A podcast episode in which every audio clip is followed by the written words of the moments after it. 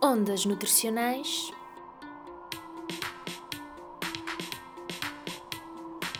com Alison de Jesus. Sejam bem-vindos a mais uma emissão do Ondas Nutricionais, hoje dedicada à rubrica Música com Alimentos. Engenharia Rádio. Rádio. Uma Horta de Cores trata-se de um conto infantil escrito por Francisco Fernandes e tem a grande particularidade de ter sido ilustrado pelas crianças vencedoras de um concurso de expressão plástica, também com o mesmo nome. Assim, Uma Horta de Cores é um projeto que resulta de um desafio lançado em moldes de concurso de expressão plástica, de desenho e pintura, na região autónoma da Madeira, no ano letivo de 2013-2014 e que foi direcionado a crianças do pré-escolar e primeiro ciclo do ensino básico. Este concurso foi promovido pela Direção Regional de Educação através da Direção de Serviços de Educação Artística e Multimédia, concebido e organizado pela Coordenação Regional de Expressão Plástica eh, da Divisão de Apoio à Educação Artística, sendo que este projeto permitiu trabalhar nas escolas a temática da agricultura familiar, que foi comemorada em 2014. Foram produzidas cerca de 500 exemplares do livro, com o apoio das Secretarias Regionais da Educação e da Agricultura e Pescas, os quais foram distribuídos gratuitamente a todas as escolas do primeiro ciclo do ensino básico da Madeira para constar nas bibliotecas e também oferecidos a todas as crianças cujas ilustrações acompanharam a história.